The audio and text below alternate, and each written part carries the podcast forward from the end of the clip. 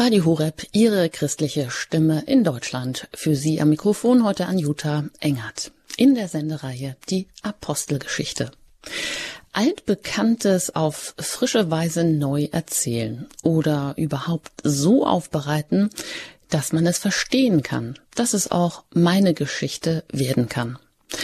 So macht es die weltweit erste Serie über das Wirken von Jesus, The Chosen.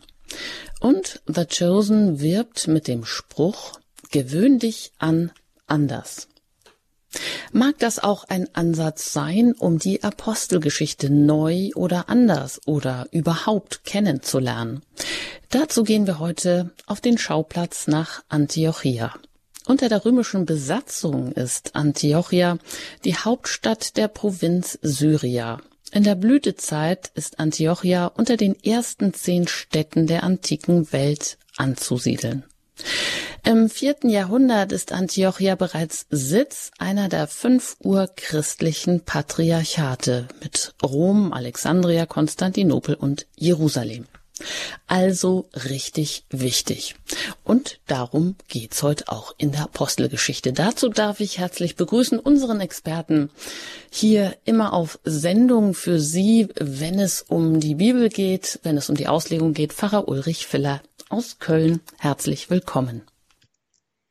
Hallo, grüß Gott. Ja, Herr Pfarrer Filler, und äh, man kennt Sie auch von Ihren Büchern, ähm, darunter auch so ein Bestseller, der gerade neu rausgekommen ist. Deine Kirche ist ja wohl das letzte und auch da greifen Sie immer wieder so altbekannte Klischees auf. Und auch wir hier fragen ja immer gerne, wie war es wirklich? Wie, was brauchen wir an Informationen, um auch ähm, die Bibel verstehen zu können? Weil selbsterklärend ist das ja oft nicht, was wir da lesen. Da müssen wir einiges noch dazu erfahren. Ähm, wenn wir heute an dieser Stelle hier über die ähm, Apostelgeschichte wieder einsteigen, weitermachen, dann geht es ja auch um die ersten Christen, die verfolgten Christen, die von Jerusalem nach Antiochia äh, gekommen sind. Das war eine ganz schöne Wegstrecke, nämlich 500 Kilometer so in etwa. Herr Pfarrer wo liegt denn Antiochia heute und welche Rolle spielt die Stadt überhaupt noch?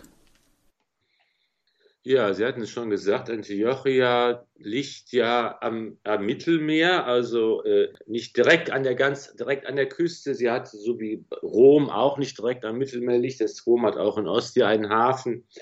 So hat auch Antiochia, Antiochia am Oronto, am Orontes gelegen, also an dem Fluss Orontes, der hatte auch eine eigene, einen eigenen Hafen noch am Mittelmeer, aber eigentlich eine Stadt am Mittelmeer, die zeitweise die drittgrößte Stadt der Welt war, neben Alexandria und Konstantinopel.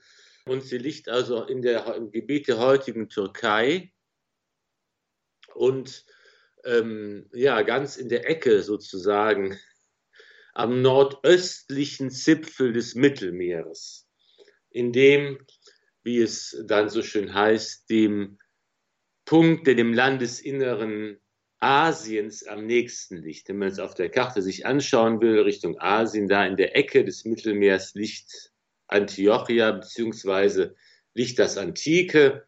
Antiochia, muss man sagen, am Orontes, das, äh, wo es auch schon in der Archäologie verschiedene Orte gibt, die man nachweisen kann, die man feststellen kann, dass also lange Zeit besiedelt war und große Bedeutung hatte. Die Bedeutung ist dann im Laufe der Zeit, seit dem Mittelalter, stetig zurückgegangen. Auch heute gibt es da auch einen, einen Ort, einen, das ist heute die Türkei, ähm, und da gibt es also auch ähm, an, an Antakya heißt das heute, eine Gemeinde, die sich an dieser Stelle befindet, ein Bezirk. Aber das ist, glaube ich, heute hat es nicht mehr die Bedeutung. Das ist einfach heute Provinz und ähm, das hat eben seine Bedeutung aus der, aus der Geschichte her und äh, eben auch aus der Apostelgeschichte her, weil das eben auch einer der bedeutenden Orte ist, der für die, die Kirche und die Ausbreitung des Evangeliums äh, von großer Bedeutung ist. Und wieso jetzt die verfolgten Christen, die ähm, verfolgt wurden, auch wegen des Stephanus, das hatten wir ja hier auch schon in einer Sendung besprochen, können Sie also im Podcast nachhören. Ähm, wieso werden die jetzt denn so weit zerstreut oder hat sich das einfach so ergeben? Ja, das ist eben jetzt hier eine, ähm, sind verschiedene Bewegungen, die man sehen kann. Ne? Einmal kann man, kann man eben sehen, dass, dass natürlich die, die, die, die Bewegung, die entsteht durch die Christenverfolgung, dass Christen eben dann fliehen aus den Zentren, aus Jerusalem, dass sie in andere äh, Gebiete kommen, also auf diese Weise sich die Kirche ausbreitet. Man kann zweitens sehen, dass es eben immer darum, darum geht, wer wo auch den Glauben verkündigt, wo eben die Missionare herkommen, hinkommen, die Glaubensboten, welchen Weg sie gehen, welchen Auftrag sie haben. Und da findet sich eben in Antiochia in dieser Kombination aus verschiedenen ähm, Umständen eine, eine Christengemeinde wieder, die von Anfang an sehr stark geprägt ist davon, dass die Christen dort nicht ursprünglich Juden waren, sondern aus dem Heidentum stammen. Eine heidenchristliche Gemeinde. Und dort, so sagt es die Apostelgeschichte, hat ja Paulus gewirkt und auch Barnabas. Und dort wird kommt auch dieser Name zum ersten Mal auf, dass man Christen die Jünger Jesu nennt, die Jesus als den Christus, als den Messias also erkennen. Der Name stammt also auch daher. Und ja, das ist so die, ähm, die verschiedenen Gründe, die da zusammenkommen. Ja, das haben sich die ersten Christen vielleicht auch nicht so vorgestellt, dass, ähm, dass aufgrund einer Verfolgung und der Zerstreuung, also eigentlich, dass man vertrieben wird, dass man ein Flüchtling wird, vielleicht kann man das so sagen, dass daraus dann eigentlich das Christentum entsteht, oder? Ja, das Christentum entsteht aus der, aus der Zeit der Verfolgung. Es gibt ja diesen berühmten Satz, ich glaube, der Tullian, wird dazu geschrieben, dass das Blut der Märtyrer der Samen für die neuen Christen ist, dass eben immer dann, wenn es sacht auf Hacht kommt, ähm, es gar nicht so ist, dass dann die Kirche am Ende ist, sondern sie zu neuer Blüte kommt. Das ist eigentlich so ein Mechanismus in der Geschichte, kann man das vielleicht äh, so sehen. Und das ist etwas, was auch uns heute natürlich Mut und Hoffnung macht, dass eigentlich immer da, wo man die Botschaft des Glaubens nicht hören will und bekämpft und wo Menschen einstehen für ihren Glauben, tapfer und mutig und alle möglichen Widerwärtigkeiten und Hindernisse bis hin zur Hingabe des eigenen Lebens auf sich nehmen, um Christus zu bezeugen, dass das einfach etwas ist, was total attraktiv und spannend ist und was Vorbildcharakter hat und was andere anspricht, wenn man ihm sagt, hier haben Menschen wirklich das gefunden, worauf es ankommt, das Wichtigste im Leben und das Wichtigste für die Zeit und die Ewigkeiten, das ist Jesus Christus. Und das ist eigentlich deshalb immer die Grundlage dafür, dass, dass der Glaube sich ausbreitet. Das ist ja kein Selbstzweck. Wir haben ja nicht eine, eine Kirche, eine Botschaft, die, die, die einfach wachsen muss um ihrer selbst willen, weil es so schön ist und alle dazugehören, sondern es geht ja hier um den Weg und die Weiten das Leben für alle Menschen aller Zeiten, ne, um nicht weniger. Das ist unsere Aufgabe und das, das ist eben das, was dann aber auch, sagen wir mal, für andere spannend und, und interessant und, und, und, und nachabenswert ist, wenn Menschen sagen, ich habe genau das gefunden. Ne? Das ist eben diese Konsequenz, mit der man das ganze Leben hier auf die Karte Jesu Christi setzt, die ist eben dann immer etwas, ein, ein, ein, äh, ein Trumpf, der sticht sozusagen. Na, da wollen wir mal schauen, inwieweit uns dieser Trumpf vielleicht auch jetzt ähm, anders gibt oder uns irgendwie unbequem ist und sticht. Ja, sagen wir es doch einfach so.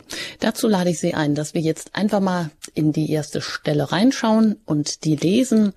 Das können Sie natürlich gerne auch mit uns mitverfolgen und die Bibel zur Hand nehmen, in der Apostelgeschichte schon mal das Kapitel 11 aufschlagen. Und da geht's bei Vers 19 hier bei Radio Horeb gleich weiter nach einer Musik.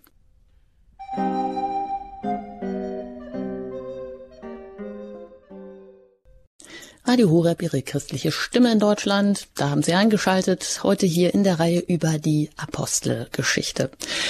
Ich bin Anjuta Engert und im Gespräch mit Pfarrer Ulrich Filler, der uns immer die einzelnen Stellen auslegt und da wollen wir jetzt einfach mal gemeinsam lesen in die erste Stelle reingucken. Da geht es um die Verfolgten als Missionare und das ist in Apostelgeschichte Kapitel 11, Vers 19 bis 21. Und da heißt es, bei der Verfolgung, die wegen Stephanus entstanden war, kamen die Versprengten bis nach Phönizien, Zypern und Antiochia. Doch verkündeten sie das Wort nur den Juden. Einige aber von ihnen, die aus Zypern und Kyrenet stammten, verkündeten, als sie nach Antiochia kamen, auch den Griechen das Evangelium von Jesus, dem Herrn. Die Hand des Herrn war mit ihnen und viele wurden gläubig und bekehrten sich zum Herrn. Soweit mal diese erste Stelle, die wir jetzt hier gemeinsam mal so ein bisschen genauer unter die Lupe nehmen wollen. Einiges hatten wir gerade eben schon zur Einführung gesagt über diese erste Stelle, über die Verfolgten als Missionare. Ähm, dass es hier um die erste christliche Gemeinde in Antiochia, die entsteht hier gerade. Und jetzt wird hier berichtet von den Verfolgten wegen des Stephanus, die jetzt, ja, in alle Winde, in alle Lande zerstreut werden, bis nach Phönizien. Wo lag denn das damals? Oder was ist mit dem Gebiet gemeint? Ach ja, das ist, das ist immer so etwas äh, schwierig jetzt genau zu sagen. Also wir befinden uns hier überhaupt ja in der ganzen Apostelgeschichte auch vor allen Dingen in der Mittelmeerregion. Das ähm, ganz, ganz als grobe Orientierung und Phönizien, das ist eben ein, ein Landstreifen, kann man sagen, am östlichen Mittelmeer, genau an der die Mittelmeerküste ungefähr von dem heutigen Syrien bis zum, bis zum Libanon nach oben, nach Norden. Wenn man sich das ungefähr so vorstellen will. Ne? Und das ist eben, ähm, das ist so ein, ein schmaler Streifen in der Antike gewesen, Landstreifen, der eben von den Phöniziern besiedelt wurde. Ähm, und das Mittelmeer an dieser Stelle hat man dann auch, hat auch den Namen getragen, das Phönizische Meer. Ja. Vielleicht so zur ganz mhm. groben Einordnung. Vielleicht fragen wir doch mal, wer genau waren jetzt die da, von denen die Rede ist, nämlich die Zerstreuten.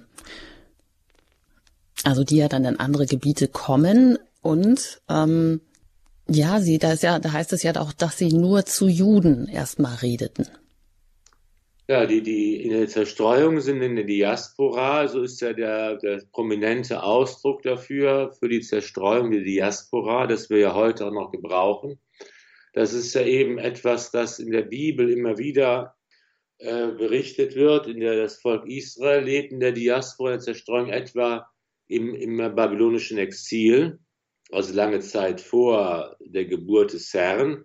Und äh, seitdem gibt es immer auch noch jüdische Gemeinden, die in der Zerstreuung leben, in Diaspora. Man wird ja, man sieht ja eben, dass Juden aus aller Welt kommen zum Pfingsttag nach Jerusalem. Da sieht man, da werden ja die verschiedenen äh, Länder und, und äh, Orte genannt, an denen es überall jüdische Gemeinden gibt und von denen aus auch Juden zum Pfingstfest nach Jerusalem kommen.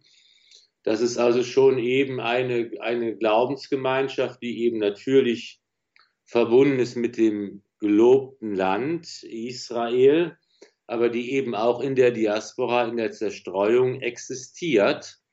Und ähm, das gilt eben auch dann für die Juden, die auch Christen werden, die erkennen und glauben, dass Jesus der Christus ist, der Messias, den Gott gesendet hat.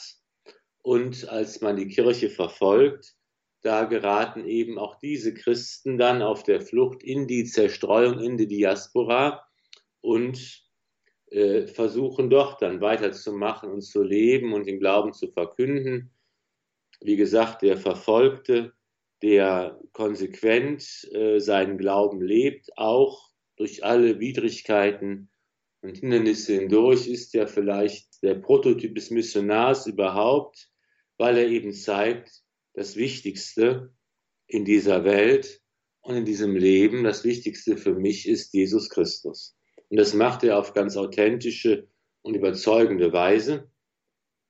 Und hier sind es eben die, äh, die Christen, die hier äh, im Rahmen dieser, dieser Entwicklung, dieser, dieser Bewegung sich äh, nun dort einfinden, den Glauben leben. Und da ist es eben auch ja unterschiedlich, dass ähm, kann man sich ja auch vielleicht so vorstellen, dass es noch nicht so generalstabsmäßig geplant gewesen ist, wer äh, verkündet das Evangelium in welchen Kreisen und für die Griechen und für die Syrer und für die Römer und für die, für die Juden, sondern hier gab es vielleicht auch erst die, die, ähm, wo man sich aufgehalten hat, wo man von der Landsmannschaft hingehört, wo man unterstützt wird von, von, von Landsleuten, dass eben auch da äh, man eben dann den Glauben verkündet und gelebt hat. Das ist ja eine Sache, die, die man sich durchaus gut vorstellen kann.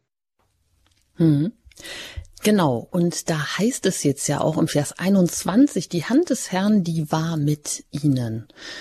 Was heißt das genau? Und was hat das auch für eine Bedeutung vielleicht, auch gerade für uns heute, für Evangelisierung, für Neuevangelisierung? Ja, der Arm des Herrn, die Hand des Herrn, das ist ja ein, auch ein Bildwort aus der Bibel. In den Psalmen finden wir ja diesen Begriff ganz häufig. Die Hand des Herrn, die mit den Menschen ist eben der, ein, ein bildhafter Ausdruck dafür, die Rechte, die Rechte des Herrn, sagt man auch, die Rechte Gottes, die eben stark ist, der Gott, der mit starker Hand sein Volk führt durch das Rote Meer, der mit starker Hand sein Volk durch die Wüste führt. Es ist eben ein sehr sprechendes Bild dafür, dass Gott tatsächlich hier auf dieser Welt handelt, dass er gegenwärtig ist und dass er uns Menschen hilfreich zur Seite steht, dass er da ist, dass er in dieser Welt handelt. Das ist ja ein Gedanke, der gerade für uns moderne Menschen manchmal schwierig ist, das sich vorzustellen, dass Gott auf der einen Seite diese Welt geschaffen hat mit ihrer Gesetzlichkeit, mit den Naturgesetzen, mit der Freiheit des Menschen und dass er auf der anderen Seite als Schöpfer aber auch derjenige ist, der alles im Dasein hält und der auch durchaus in dieser Welt handeln kann. Das ist heute vielleicht wieder ein bisschen einfacher geworden, weil man nämlich mittlerweile feststellen muss, die Naturgesetze sind gar nicht so statisch und klar, wie man es immer dachte, sondern seit der Relativitätstheorie kommt eben auch diese statische, physikalische ähm, Naturgesetzlichkeit, die ohne Gott ablaufen kann, ins Wanken. Und man eben hier erkennt, so einfach ist es doch nicht, sondern sind gerade im Bereich des ganz Kleinen wie im Bereich des ganz Großen, äh, wie die Frage nach den, nach den Quanten etwa, die Frage nach dem Ursprung des Universums und so weiter. Hier kommen wir einfach in Bereiche, wo man eben sagt, es ist wirklich tatsächlich alles relativ und nicht gleichmäßig und gleichförmig. Und das sind also wirklich sehr spannende Fragen. Ich sage nur mal, dass, dass es eben uns auf diese Weise einen Zugang eröffnet zu dem Gedanken, dass Gott eben auch in dieser Welt handeln kann. Das ist eben dieser Ausdruck, die Hand des Herrn war mit ihm. Man könnte auch jetzt auf der frommen Ebene oder auf der geistlichen Ebene sagen, dass es eben auch das Bewusstsein, dass wir eigentlich in Gottes Hand geborgen sind, dass Gottes Vorsehung und Fügung immer alles auch leitet. Das heißt, dass wir mit unseren Plänen, mit unseren Vorstellungen, mit unseren Überlegungen uns immer das hineinlegen dürfen in die Gnade, in die Fügung, in, die Vorsehung Gottes, der selbst auch einen Plan hat, nämlich einen Heilsplan für die Welt und den Menschen, der sich daran macht, seinen Plan auszuführen und der darauf wartet, dass wir eigentlich bereit sind, mit unseren kleineren Plänen, mit unseren Überlegungen und Ideen, mit unserer Kreativität, mit unserer Fantasie, mit unserer Vorstellungskraft da mitzumachen. Und das ist ja damals, galt das so, die Hand des Herrn, ist mit seiner Kirche. Das gilt auch heute so. Und ähm, das ist eigentlich das Bleibende, wie Gott in dieser Welt arbeitet, indem er unsere Freiheit achtet und uns in seiner Gnade beschenkt. Mhm. So leben das die ersten Christen, die Apostel vor, wie sie das gemacht haben, wie Mission funktionieren kann. Wenn wir heute Evangelisierung oder Neuevangelisierung sagen, ähm, oder überhaupt, wie können wir denn eigentlich sicherstellen, dass äh, die Hand des Herrn mit uns ist? Weil das ja gerne jeder für sich reklamiert, sei es jetzt in geistlichen Gemeinschaften, dass man den Heiligen Geist anruft oder dass man sich vielleicht auf ihn beruft in Reformbewegungen. Jeder meint ja, auf dem richtigen Weg zu sein, was dann aber doch nicht immer der Fall ist. Ja, der, die Antwort auf diese Frage ergibt sich aus, der, aus dem Geheimnis der Inkarnation der Menschwerdung Gottes, dass eben hier, und das ist ja das Besondere unseres katholischen Glaubens, unseres christlichen Glaubens, dass der Glaube eine ganz konkrete Form und Gestalt annimmt. Dass es eben nicht darum geht, nur so ein geheimes Wissen zu haben, was ich dann irgendwie erwerben kann, mühsam, um irgendwelche geheimen Lehren eingeführt zu werden oder den Glauben als Erfahrung irgendwie ganz mühsam machen muss, sondern dieser Glaube wird sichtbar für alle Menschen. Gott wird Mensch in Jesus Christus. Er ist das Licht, das die Dunkelheit erleuchtet. Und er wird ein konkreter Mensch. Das heißt, ich muss gar nicht in irgendwelche rätselhaften mystischen Tiefen ich muss nicht auf irgendwelche geheimen oder heiligen Bergspitzen steigen. Ich muss nicht in Höhlen gehen, um dort erleuchtet zu werden, sondern ich kann das Licht der Welt sehen, Gott sehen in einem Menschen, in Jesus Christus. In einem ganz konkreten Menschen. Ich kann mit Gott sprechen und ich kann zuhören, was das Wort Gottes für mich ist, das uns Jesus sagt. Das heißt, hier wird der Zugang zu Gott für jeden Menschen ganz ähm, einfach möglich und sichtbar. Und das macht die besondere Bedeutung Jesu aus. Er ist der Mittler zwischen Gott und den Menschen. Es ist im, Gru im Grunde genommen ganz einfach. Man muss nur hin und muss, kann sagen, hallo, äh, Jesus, äh, guten Tag. Und was ist das Wort für mich? Und, und hier sehe ich und berühre ich Gott. Und das haben die Menschen ja auch gemerkt, die Jesus begegnet sind. Die Kranken, die geheilt worden sind, haben gemerkt, hier ist Gott selbst gegenwärtig in einem richtigen Menschen, in allem uns gleich. Und dann sagen die Leute, ja, und was ist heute? Was haben wir denn für Möglichkeiten? Und da muss man sagen, wir haben dieselben Möglichkeiten wie die Zeitgenossen Jesu, denn alles das, was in Jesus Christus Mensch geworden ist von Gott, hat sich fortgesetzt in der Gestalt seiner Kirche. Deshalb haben wir, das ist doch großartig, genauso die Möglichkeiten wie die Menschen zur Zeit Jesu, die die Menschen Jesus gesehen haben, weil wir heute die Gestalt seiner Kirche sehen, die der geheimnisvolle Leib Christi ist und die, die auch eine sichtbare Seite hat, in der uns der unsichtbare Gott begegnet, genauso wie uns der unsichtbare Gott in den Menschen Jesus begegnet. Und das, was Mensch geworden ist, setzt sich fort in der Kirche. Das heißt, wir haben auch in der Gemeinschaft der Kirche diese Begegnung mit dem Mensch gewordenen Gott. Und die Gemeinschaft der Kirche ist die Gemeinschaft mit dem Papst und mit dem Bischof, die Gemeinschaft der katholischen Kirche, die Gemeinschaft, der Christus, den, die Christus gestiftet und begründet hat, der er die Gabe des Heiligen Geistes verheißen hat und immer wieder spendet und es ist die Gemeinschaft, die die Sakramente feiert und den Glauben verkündet. Und ähm, das ist die Gemeinschaft, zu der wir gehören. Und deshalb haben wir hier die Sicherheit und die Gewissheit, dass die Hand Gottes mit uns ist, weil sie eben in dieser Gemeinschaft des Leibes Christi wirkt. So wie es schon bei Jesus gewesen ist, seitdem in der Kirche fortsetzt.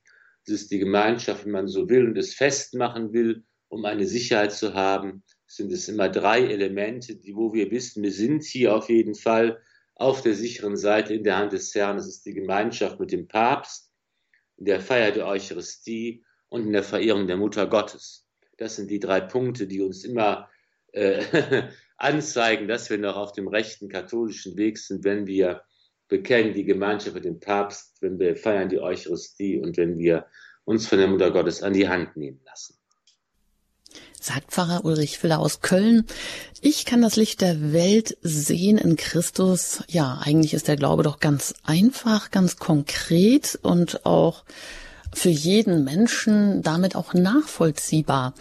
Und ähm, wie das früher war, können wir auch weiter ablesen, wenn wir noch mal hier so in die äh, Stelle reingucken, nämlich Apostelgeschichte 11, 19 bis 21.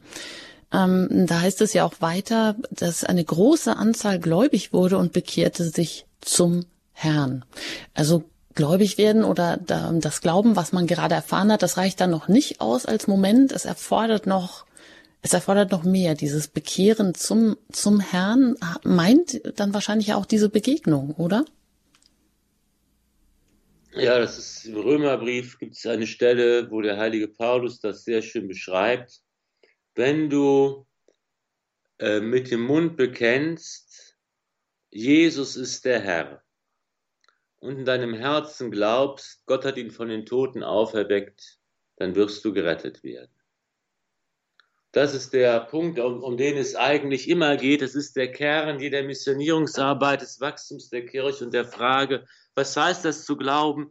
Mit dem Mund bekennen, Jesus ist der Herr und mit dem Herzen glauben, Gott hat ihn von den Toten auferweckt.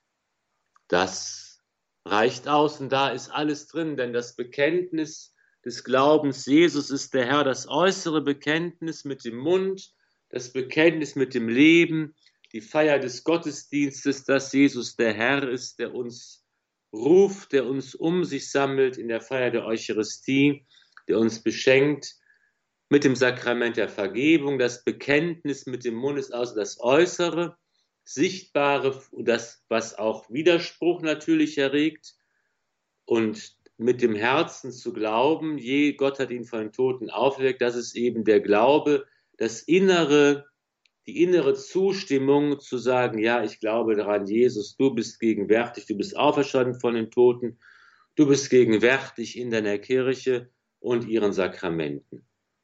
Das sind diese beiden Sachen, auf die es ankommt. Und das finden wir übrigens dann ja auch wieder in der Kirche.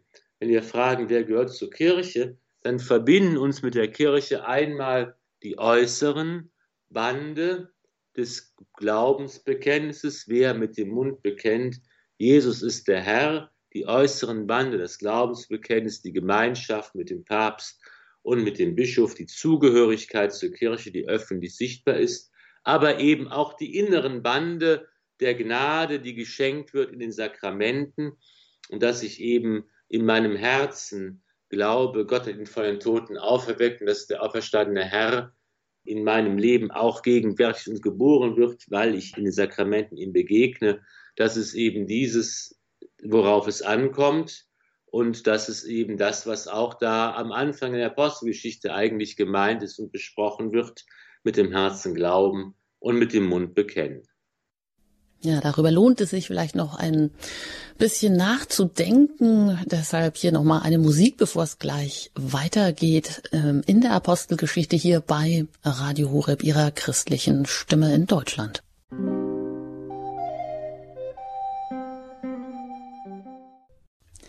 Die Apostelgeschichte im Neuen Testament hier bei Radio Horeb. Mein Name ist Anjuta Engert. Ich bin im Gespräch mit Pfarrer Ulrich Filler. Wenn Sie mögen und eine Bibel zur Hand haben, dann schlagen Sie doch gerne auch die Apostelgeschichte auf. Jetzt geht's weiter hier im elften Kapitel mit dem Vers 22 und zuletzt hatten wir ja gerade gehört, wie einfach jetzt durch diese zerstreuten, verfolgten Christen, die 500 Kilometer weit gewandert sind, von Jerusalem nach Antiochia zum Beispiel, ähm, wie sie auch eben den ersten Nichtjuden ähm, die Botschaft des Evangeliums verkünden, sich die erste christliche Gemeinde dort entwickelt. Und da heißt es weiter. Die Nachricht davon kam der Gemeinde von Jerusalem zu Ohren, und sie schickten Barnabas nach Antiochia. Als er ankam und die Gnade Gottes sah, freute er sich und ermahnte alle, dem Herrn treu zu bleiben, wie sie es sich im Herzen vorgenommen hatten denn er war ein trefflicher Mann, erfüllt vom Heiligen Geist und von Glauben. So wurde für den Herrn viel Volk hinzugewonnen. Barnabas aber zog nach Tarsus, um Saulus aufzusuchen. Er fand ihn und nahm ihn nach Antiochia mit. Dort wirkten sie miteinander ein volles Jahr in der Gemeinde und lehrten eine große Zahl von Menschen. In Antiochia nannte man die Jünger zum ersten Mal Christen. Soweit diese Stelle über Barnabas und Saulus in der Apostelgeschichte Kapitel 11 Vers 22 bis 26. Ja, da taucht jetzt Barnabas auf. Ähm, der wird von Jerusalem nach Antiochia geschickt. Also das sind ja hier große Zeitspannen, in denen sich das Ganze abspielt, Herr Pfarrer Filler. Was sollte denn wohl, warum wurde er dorthin gesandt? Was war jetzt da wohl die Idee dahinter? Ja, mit Barnabas erleben wir hier einen der wichtigen Protagonisten der jungen Kirche und der Apostelgeschichte. Barnabas ist ja so ein Spitzname. Eigentlich heißt der Mann Josef, ein Levit aus Zypern, der auch ein Vetter des Markus gewesen ist und den man eben als großzügig und freigebig, freigebig bezeichnet hat in der Apostelgeschichte. Ein Mann, der wirklich sehr gläubig war, erfüllt vom Heiligen Geist und vom Glauben wird er gemeint ein Prophet und Lehrer und auch ein Apostel und er war eben einer von denen, die ja ganz am Anfang dazugestoßen sind, als die erste Christengemeinde in Jerusalem sich gründet hat, bald nach Pfingsten, war er mit dabei. Er war einer von denen, die dann ihren Besitz verkauft haben und das Geld der Kirche, der Gemeinde zur Verfügung gestellt haben. Und er war ja auch der, ähm, der sich für Paulus am Anfang eingesetzt hat. Das haben wir auch schon betrachtet, dass er eben von der Urgemeinde da nach Antiochien gesandt worden war und dass er Paulus dann dort dorthin äh, geholt hat, also dass er sich zuerst in Jerusalem für Paulus eingesetzt hat praktisch, als Paulus bekehrt war zum Christen und die anderen noch misstrauisch waren, dass er dann mit Paulus gemeinsam von der Urgemeinde nach Antiochia gesandt worden ist. Er hat Paulus dorthin geholt und er hat dort gearbeitet. Er hat dort dann eine Kollekte gesammelt und sie äh, für die Abend von Jerusalem äh, in die heilige Stadt dann gebracht. Und ähm, ja, es ist einfach eine, äh, eine Gestalt. Er hat eben auch Konflikte mit dem, mit dem heiligen Paulus. Es wird dann berichtet später, dass, dass sie sich dann zeitweise auch wieder trennen, dass sie gemeinsam unterwegs sind, dass sie alleine unterwegs sind, dass sie verschiedene auch Vorstellungen haben und ähm, das, das ist eben eine, eine ganz spannende Geschichte eigentlich. Und äh, ja, Barnabas, der Sohn des Trostes, wie das wie sein Spitzname auf Deutsch heißt, ist eben jemand, der hier ähm, jetzt an dieser Stelle geschickt wird, um eben hier auch in einem wichtigen, in einer wichtigen Frage ähm, ähm, Rat zu geben und, und Beistand zu leisten. Und das ist ähm, die wichtige Frage nach der Beschneidung der Heidenchristen. Das ist ja die Frage, die ähm, ganz am Anfang der Kirche die Kirche äh, beschäftigt, die den Petrus beschäftigt. Wir hatten das in der letzten Sendung bei der Taufe des römischen Hauptmanns Cornelius betrachtet und die eigentlich über einen langen Zeitraum die, die, die junge Kirche beschäftigt, die ja eben aus zwei verschiedenen Wurzeln sozusagen wächst. Einmal aus der jüdischen Wurzel, alle, die allerersten Christen waren ja alles Juden, die eben auch das jüdische Gesetz und Gebot gehalten haben, die jüdische Lebensweise gepflegt haben, die in ihrer Gesellschaft überhaupt ja verankert waren. Das war ja eben nicht nur wie bei uns heute der Glaube als Privatsache, sondern das war ja eine öffentliche, gesellschaftliche, soziale Angelegenheit, die das ganze Leben geregelt hat, der Glaube und das Glaubensbekenntnis. Und da waren natürlich alle Christen auch und zuerst Juden. Und erst später, nach Ostern, kommt es eben dann, dass der Heilige Geist die Kirche aus allen Völkern zusammensetzt. Und hier gibt es eben auch dann Christen, die Jesus Christus als Messias bekennen, als den Sohn Gottes verehren, aber die keine Juden sind und die auch nicht den jüdischen Glauben annehmen wollen, um dann Christus zu bekennen, sondern die sozusagen den Umweg über das Judentum, über den jüdischen Glauben, über die Beschneidung und die Beachtung der jüdischen Gesetze und Gebote, die diesen Umweg sich ersparen und sagen, das brauche ich nicht. Und das ist ja die Frage, müssen alle Christen zuerst Juden werden? Oder ist das nicht nötig? Oder wie viel ist davon nötig? Müssen sie beschnitten sein oder nicht beschnitten sein? Dürfen sie gemeinsam sich an einen Tisch setzen und essen? Müssen sie die ganzen und manchmal sehr komplizierten jüdischen Speisegesetze einhalten oder nicht?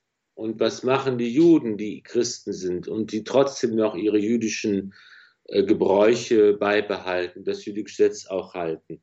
Wie kann man da gemeinsam eine Gemeinde von Christen werden?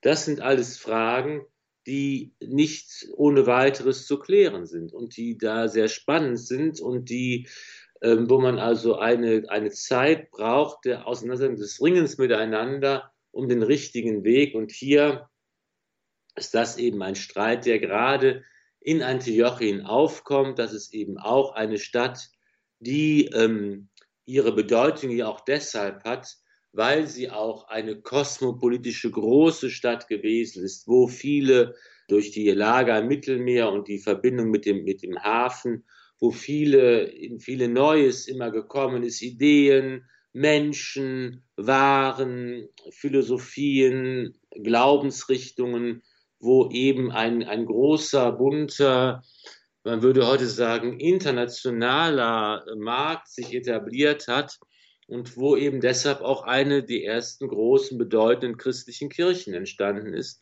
Und da hat man eben auch diese Frage zuerst und, und besonders heftig ähm, und intensiv diskutiert. Und das wurde eben dann von Jerusalem aus, das war ja so der, die Zentrale der Kirche, die, die Schaltstelle, wo eben die Apostel sich sonst aufhielten und wo man immer wieder auch hingegangen ist, um sich zu vergewissern, hier bin ich noch im Rahmen der ganzen katholischen Kirche. Das wurde von ihm aus auch gelenkt und ein, und ein bisschen gesteuert. Und da hat eben der Barnabas hier seine, seine wichtige Aufgabe.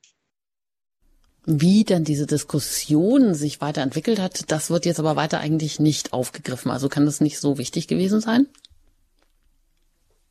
Ja, das ist dann an anderer Stelle wird das aufgegriffen. Natürlich, diese Diskussion wird dann entschieden. Das ist schon eine wichtige Frage. Und sie wird eben dann so entschieden, dass mit wenigen Ausnahmen eben die Juden, die, die Heidenchristen, die also vorher, die keine Juden waren, eben nicht beschnitten werden müssen und nicht das ganz jüdische Gesetz halten müssen. Das hat sich ja schon angedeutet in der Vision des Apostels Petrus, als um die Taufe des römischen Hauptmanns geht. Das wird jetzt noch einmal in der Kirchenversammlung in Jerusalem, im sogenannten Apostelkonzil, dann auch beschlossen.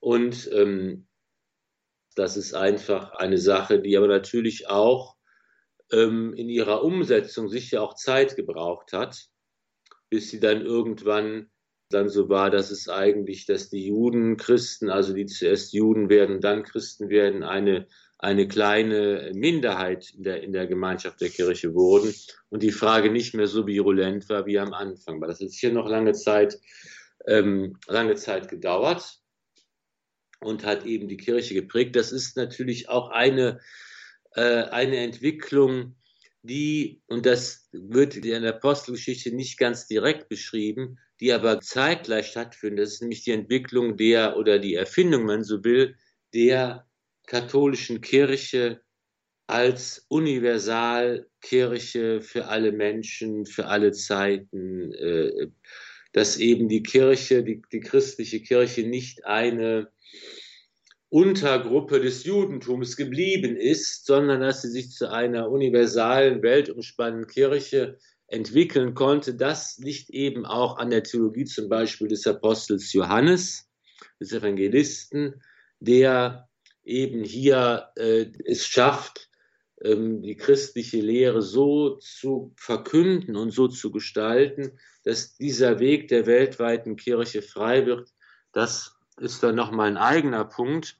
Aber das ist eben auch die Entwicklung, die äh, hierzu passt, zu dieser Entscheidung, ähm, eben zu sagen, wir, wir, wir machen den Weg frei für alle Menschen, auch für die Heiden, dass sie eben Christen werden können, ohne jetzt erst die Rechtfertigung durch das mosaische Gesetz und die Beschneidung und die Gebote der Tora, äh, das, das also auch auf sich nehmen zu müssen. Mhm.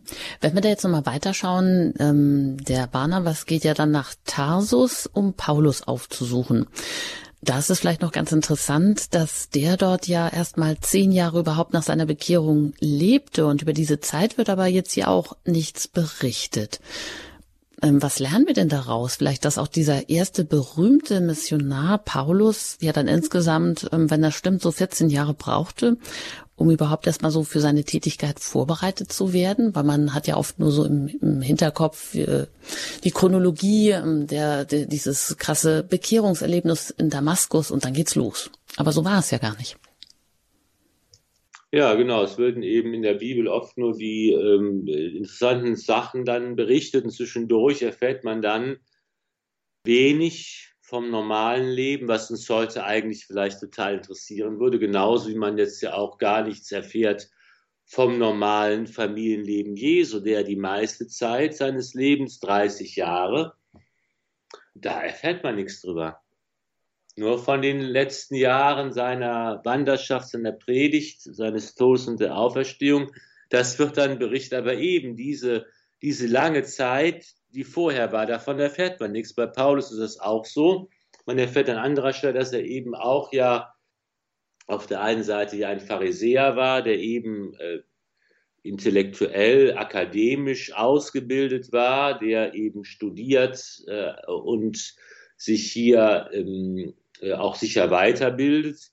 Wir erfahren auf der Seite auch, dass er eben als Zeltmacher gearbeitet hat, als Handwerker, dass er eben auch und an einer Stelle sagte er, er ist stolz darauf, dass er immer für seinen Lebensunterhalt selbst gearbeitet hat. Damals gab es keine Kirchensteuer und damals hat er auch darauf verzichtet, sich von den Leuten aushalten zu lassen. Er hat selbst für seinen Lebensunterhalt gearbeitet.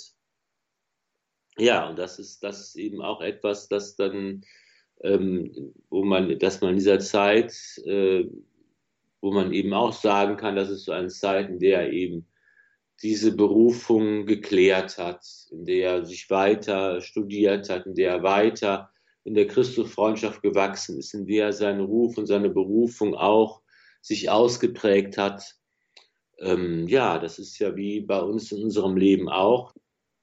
Gibt es auch diese Phasen, wo der, wo der Glaube sich, ähm, ja, sich klärt und, äh, und dann deutlich wird, welchen Plan Gott mit uns hat. Das sind wir wieder bei dem Plan Gottes für unser Leben. Und das braucht es ja auch Zeit, das zu erkennen und zu bejahen.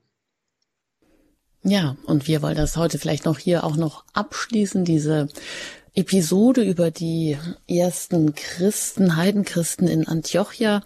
Und ähm, da erfahren Sie auch noch gleich ähm, das, was Farafilla schon angesprochen hatte. Da geht es nämlich noch um eine Spende die äh, dann wieder Barnabas und Saulus äh, nach Jerusalem bringen. Hier nach, in der, nach der Musik geht es ja mit dieser Stelle gleich weiter.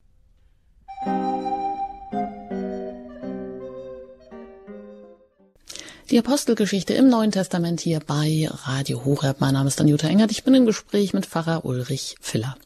Wir wollen jetzt noch eine dritte Stelle uns anschauen und damit auch diese Entstehung der ersten christlichen Gemeinde, der ersten Heidenchristen in Antiochia abschließen. Da können Sie auch gerne noch mitlesen. Da geht es in der Apostelgeschichte im elften Kapitel mit Vers 27 weiter. Und da heißt es, in jenen Tagen kamen von Jerusalem Propheten nach Antiochia hinab. Einer von ihnen namens Agabus trat auf und weissagte durch den Geist, eine große Hungersnot werde über die ganze Erde kommen. Sie brach dann unter Claudius aus.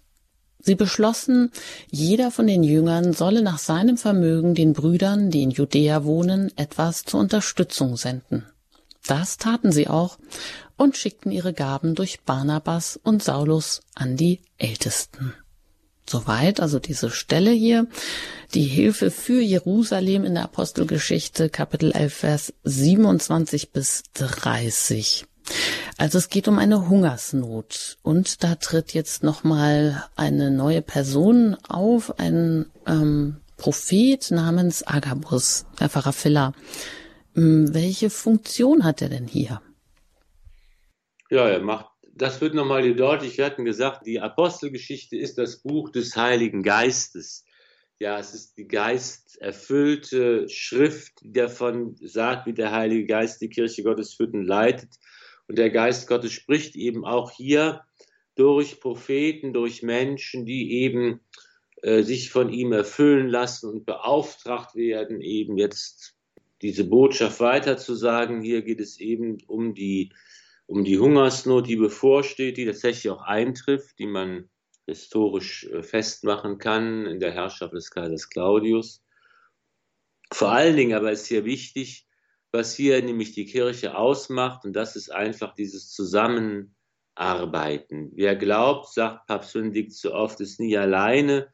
Als Christ ist man kein Einzelner, sondern es geht immer dieses Gemeinsame, um dieses Zusammen. Barnabas ist äh, gesandt nach Antiochien zur wichtigen Gemeinde.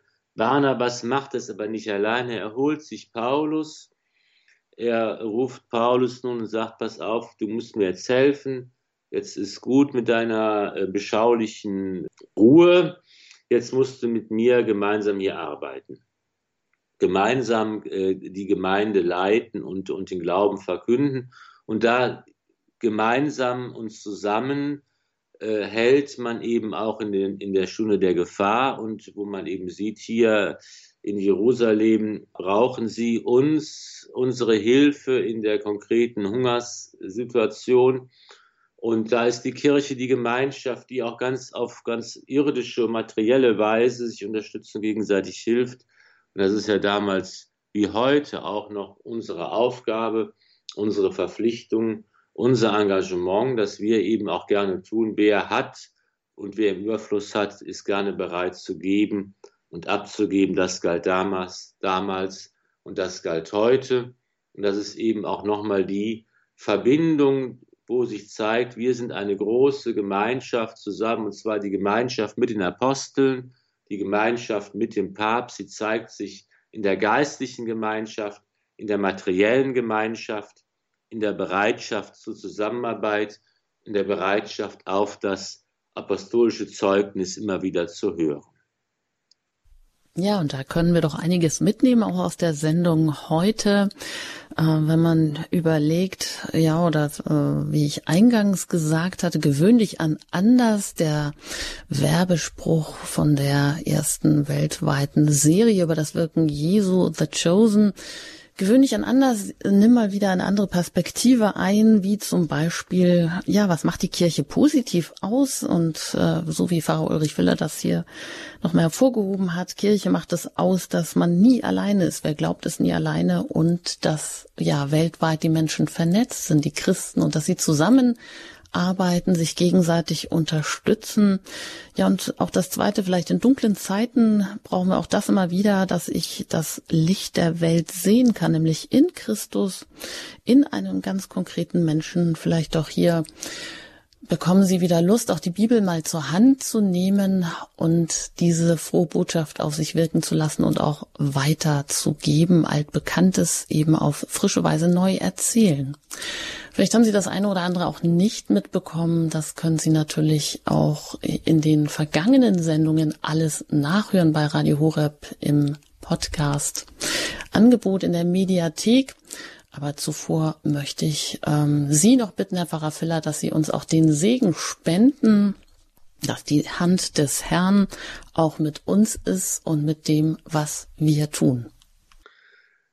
Nimm hin, o oh Herr, meine Freiheit, nimm an mein Gedächtnis, meinen Verstand und meinen ganzen Willen.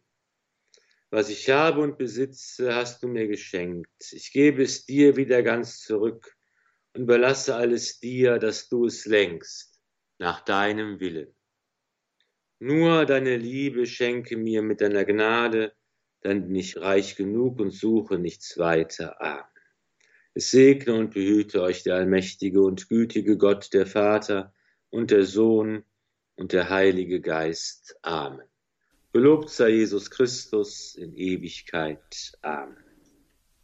Vielen Dank, Herr Pfarrer Filler, und gerne auch auf Wiederhören, denn auch mit der Apostelgeschichte im Neuen Testament geht es weiter. Ich danke Ihnen an dieser Stelle für Ihr Interesse, fürs Zuhören und ähm, danke Ihnen auch für jede Unterstützung, sei es durch Ihre Spenden oder auch durch Ihr Gebet, mit dem Sie ermöglichen, dass wir auch weiterhin auf Sendung bleiben, hier bei Radio Horeb, dem rein spendenfinanzierten christlichen Sender ihrer christlichen Stimme in Deutschland. Ich wünsche Ihnen einen gesegneten Tag. Ihre Anjuta Engert.